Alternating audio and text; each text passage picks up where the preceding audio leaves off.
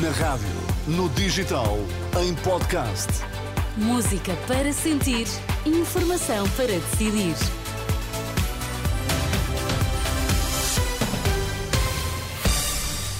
Seja bem-vindo à Renascença. Estamos juntos a partir de agora. Eu sou a Sónia Santos. Nas notícias está o André Rodrigues. Boa tarde, André. Olá, boa tarde, Sónia. Quais são os temas em destaque? Caso das gêmeas luso-brasileiras, PS chama Ministro da Saúde ao Parlamento e Iniciativa Liberal força a audição de Marta Temido e Lacerda Salles.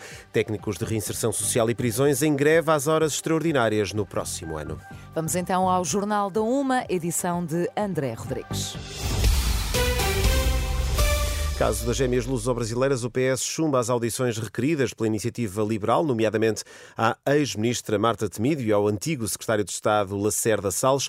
Contudo, os socialistas querem ouvir o atual ministro da Saúde, Manuel Pizarro. É também essa a pretensão da iniciativa liberal, que vai avançar com um requerimento putestativo para forçar a ida ao Parlamento tanto de Marta Temido como de António Lacerda Salles. E a antiga ministra da Saúde, Ana Jorge, diz ter dificuldade em comentar este caso das gêmeas luso-brasileiras. A atual provedora da Santa Casa da Misericórdia de Lisboa reconhece, no entanto, que este é um caso preocupante. Há aqui umas histórias à volta disso. Obviamente que isto é, é difícil de comentar, a não ser a preocupação, e eu, e eu considero que os profissionais de saúde tão, têm sempre presentes aquilo que é melhor para o seu doente. Ana Jorge, antiga Ministra da Saúde. Este é um tema que voltaremos mais daqui a pouco neste jornal à uma da tarde. Provavelmente só em meados do próximo mês, o Presidente da Área Metropolitana do Porto espera que a rede Unir esteja a funcionar em pleno em meados de janeiro. É a resposta de Eduardo Vítor Rodrigues às muitas queixas dos utentes do novo serviço. Em declarações à Renascença, Eduardo Vítor Rodrigues, que é também presidente da Câmara de Gaia, reconhece que os problemas com a nova rede de autocarros têm de estar resolvidos o quanto antes, mas, em princípio, só em meados de janeiro. O que digo é que a operação em pleno com todos os autocarros que estão previstos e com todas as linhas novas criadas, eh, a partir de, de janeiro, meados de janeiro, tem que estar eh, no terreno. Eduardo Vitor Rodrigues, que nestas declarações à Renascença rejeita a ideia de má propaganda para o transporte público, admitindo que a situação tenderá a melhorar com ajustes no serviço prestado aos utentes. Eu percebo que as pessoas imaginassem que o serviço era tão mau que imaginaram que do dia 30 de novembro para o dia 1 de dezembro o mundo ia mudar imediatamente, vai mudar de facto, mas não, não, é, não é de um dia para o outro e estamos a trabalhar arduamente para que tudo se resolva. Eduardo Vítor Rodrigues, o presidente da área metropolitana de Porto, entretanto, de acordo com o portal da Queixa, entre 22 de novembro e 6 de dezembro foram apresentadas na plataforma cerca de 200 reclamações dirigidas à Unir, a maior parte delas por causa dos atrasos, falta de autocarros e de informação sobre o novo serviço. Técnicos de reinserção social e prisões em greve às horas extraordinárias no próximo ano exigem valorização salarial, promoção nas carreiras e reforço de pessoal. No pré-aviso de greve entregue esta quinta-feira também exigida a abertura de concursos de promoção e reforço de recursos humanos nas diferentes áreas profissionais. Eleições presidenciais na Rússia marcadas para 17 de março, anúncio feito esta quinta-feira durante uma reunião da Câmara Alta do Parlamento Russo, transmitida em direto na televisão pública. Vladimir Putin deverá uh, anunciar a sua candidatura nos próximos dias. A Comissão Eleitoral Russa vai depois decidir ainda se as regiões anexadas em território ucraniano vão participar ou não nestas eleições presidenciais. E André, como disseste há pouco, voltamos a este tema, porque a marcar o final da manhã, o chumbo do PS às audições requeridas uh, pela iniciativa liberal, no caso das gêmeas luso-brasileiras. Sim, uh, os socialistas rejeitaram todas as, as audições requeridas pela iniciativa eh, liberal, em particular à eh, ex-ministra da Saúde, Marta eh, Temido, e também ao ex-secretário de Estado, António Lacerda Salles, que, contudo, terão mesmo de ir ao Parlamento porque, Manuela Pires, agora em direto nesta edição à uma, a iniciativa liberal avança com requerimento putestativo para forçar precisamente essas audições.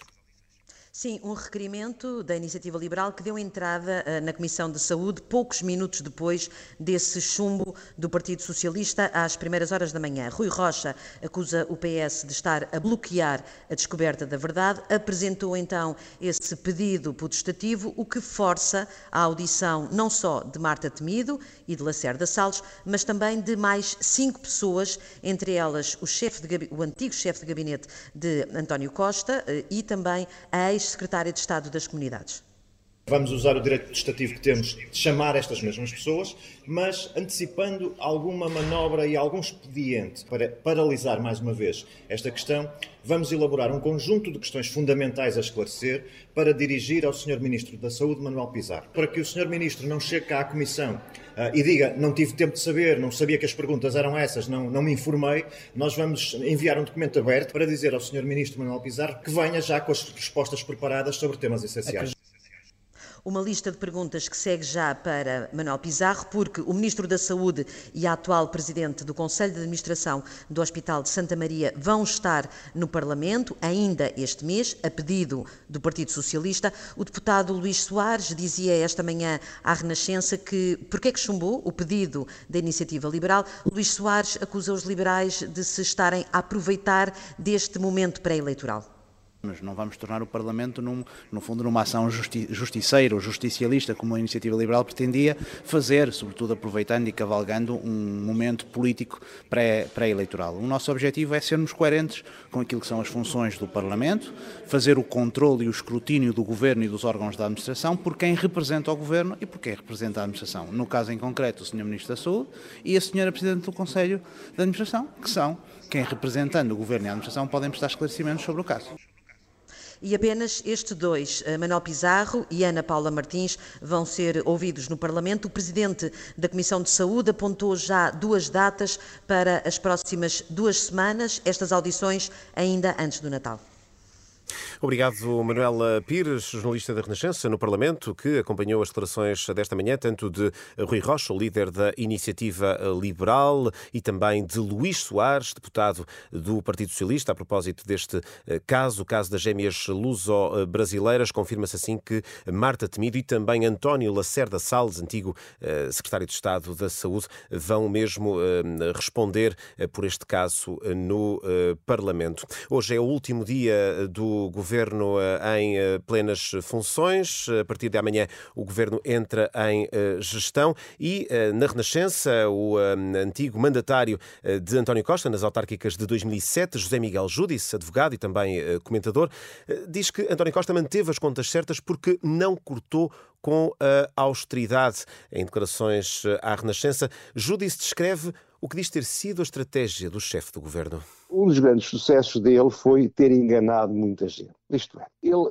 disse que ia acabar com a austeridade, ia acabar com tudo aquilo que o Passos Coelho tinha decidido fazer, mas não fez nada disso. Ou por outra, fez muito pouco disso. Ele fez um discurso de grandes modificações, mas não as fez.